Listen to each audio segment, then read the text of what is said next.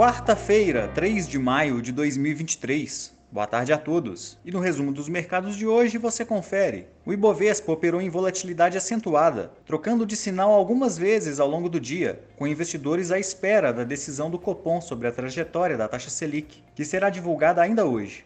O índice encerrou o dia em leve movimento de queda, recuando 0,13% aos 101.797 pontos.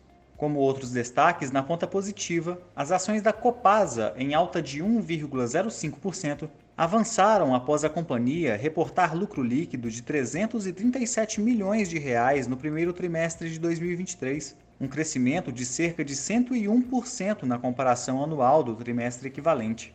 Na ponta negativa, as ações do Atacadão, em queda de 9,39%, foram afetadas pela notícia de que a companhia registrou prejuízo líquido ajustado de 375 milhões de reais no primeiro trimestre de 2023, revertendo o lucro líquido na casa dos 400 milhões de reais no mesmo intervalo de 2022.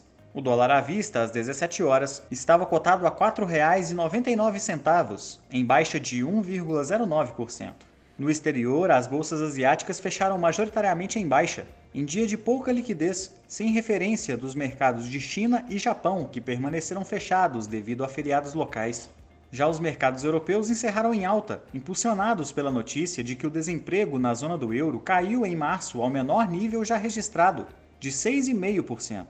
A previsão do mercado era que a taxa seguisse no patamar de fevereiro, em 6,6%. Assim, o índice Eurostock 600 encerrou em alta de 0,32%. As bolsas americanas encerraram em queda após decisão por unanimidade do Federal Reserve de elevar em 25 pontos base a taxa de juros do país, que atingiu a faixa entre 5 e 5,25% ao ano.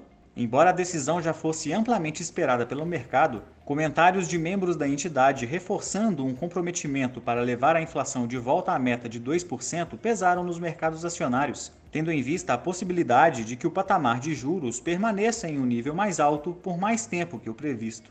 O Nasdaq caiu 0,46%, o S&P 500 recuou 0,70% e o Dow Jones encerrou em baixa de 0,80%. Somos do time de estratégia de investimentos do BB e diariamente estaremos aqui para passar o resumo dos mercados. Uma ótima noite a todos e até a próxima!